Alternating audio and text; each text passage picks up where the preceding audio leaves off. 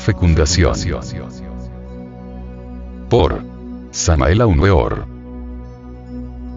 Es incuestionable que los ovarios emiten un nuevo cada 28 días, que es recogido en una de las trompas de falopio y conducido sabiamente al útero de los prodigios, en donde debe encontrarse con el germen masculino.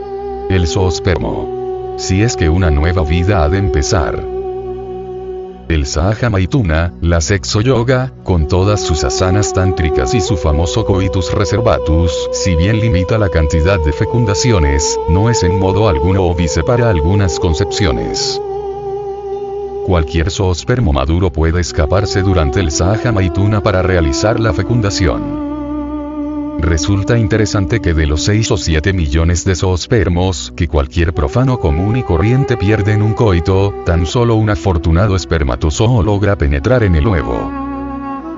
Es ostensible que el zoospermo, fecundante capaz de entrar en el huevo posee una fuerza mayor. No está de más enfatizar la idea de que la dinámica del zoospermo fecundante se debe a la esencia que regresa para reincorporarse.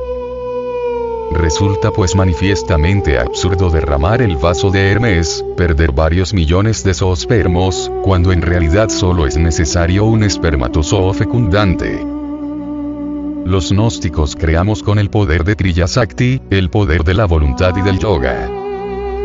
Jamás en la vida derramamos el vaso del mercurio sófico. No hay en la vida fuerza más impelente en su expresión que el esfuerzo que hacen los gérmenes masculino y femenino por encontrarse. El útero es el órgano sexual femenino en el que se desarrolla el feto, el vestíbulo de este mundo donde la criatura se prepara para su advenimiento. Se nos ha dicho con gran acierto que es posible escoger y determinar voluntariamente el sexo de la criatura. Esto es posible cuando la ley del karma lo permite. En la imaginación de todo hombre existe siempre el prototipo viviente de una belleza ideal femenina. En la imaginación de toda mujer no deja siempre de existir algún príncipe azul. Eso está ya demostrado. Si en el instante del coito predomina el anhelo masculino, el fruto del amor será hembra. Si en el momento preciso de la cópula resalta el anhelo femenino, la criatura será macho. Basados en este principio podemos formular así. Si ambos Adam y Eva se ponen de acuerdo para crear es obvio que pueden determinar voluntariamente el sexo de la criatura. Si en el instante trascendente de la cópula química, marido y mujer en mutuo acuerdo psicológico, anhelaran de verdad un hijo varón, el resultado manifiesto sería un niño. Si en el momento maravilloso del coito metafísico, él y ella, quisieran ardientemente una hija, el resultado sería una niña. Escrito está con carbones encendidos en las páginas del libro de la vida, que toda concepción se realiza bajo las influencias cósmicas de la luna en cáncer. La muerte y la concepción se encuentran íntimamente relacionadas. Los extremos se tocan. El sendero de la vida está formado con las huellas de los cascos del caballo de la muerte.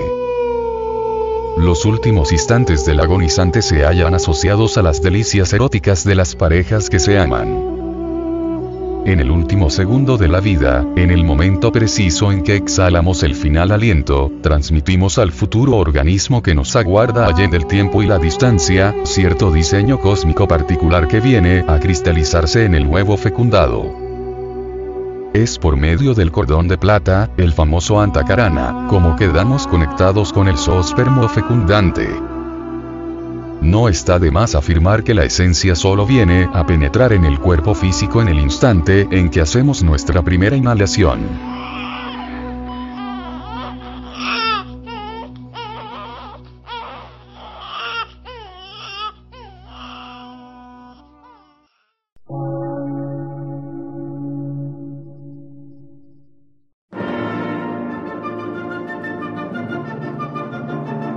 Emisora, gnóstica, transmundial.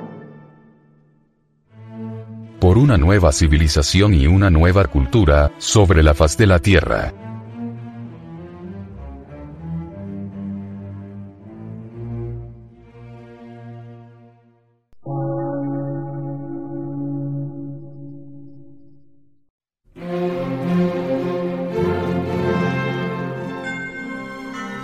Medio de radiodifusión, científico, artístico, místico y filosófico, de la Asociación Colombiana de Centros de Estudios Gnósticos, Antropológicos, Psicológicos y Culturales. A. C.